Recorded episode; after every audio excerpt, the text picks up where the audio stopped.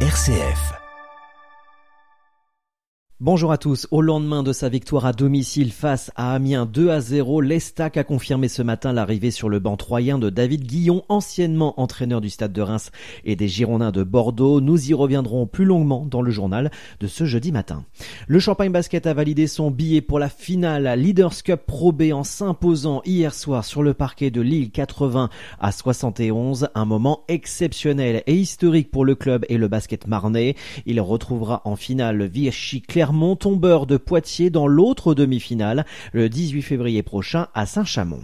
Épernège fait son retour ce mercredi dans le centre-ville d'Épernay. Parmi les activités, piste de luge, mur d'escalade, patinoire, animation et soirée festive. Un événement organisé par les vitrines d'Épernay et la ville d'Épernay. La Fondation du patrimoine a annoncé hier les 30 nouveaux lauréats du programme patrimoine et tourisme local soutenu par Airbnb.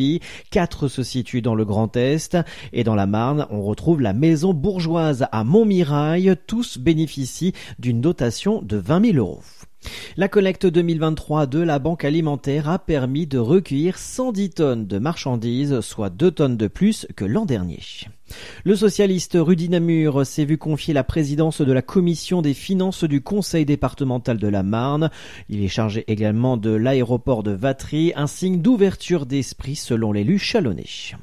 L'année 2023 est la plus chaude jamais enregistrée, nous dit le programme européen euh, Copernicus ce matin. 2023 bas de 0,13 degrés l'année 2016 qui détenait le record de chaleur. En novembre, il y a eu deux jours où il a fait 2 degrés de plus que lors de la période pré-industrielle prise pour référence.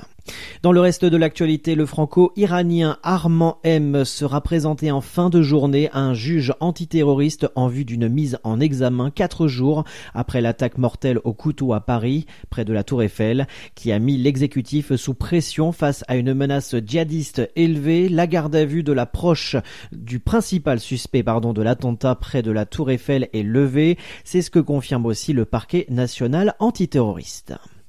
Le ministre de l'Éducation nationale, Gabriel Attal, a annoncé une batterie de mesures pour remédier au niveau en baisse des élèves français, un niveau affaibli constaté par le classement PISA avec de nouveaux programmes scolaires en primaire, la mise en place de groupes de niveau au collège, un brevet plus exigeant, impossible de passer au lycée sans ce diplôme. Gabriel Attal qui souhaite aussi faciliter le redoublement, les professeurs auront le dernier mot, plus les parents, il souhaite aussi un sursaut car les élèves français ont un niveau médiocre toujours selon ce classement PISA. Il entend dès l'année prochaine adopter la méthode de Singapour qui consiste notamment à apprendre plus tôt les mathématiques. Et enfin, le Parlement européen et les États membres de l'Union européenne tentent aujourd'hui de trouver un accord pour réguler l'intelligence artificielle après des mois de négociations difficiles sur la prise en compte du phénomène chat-GPT. L'Union européenne veut être la première au monde à se doter d'un cadre juridique complet pour limiter les dérives de l'intelligence artificielle tout en sécurisant l'innovation.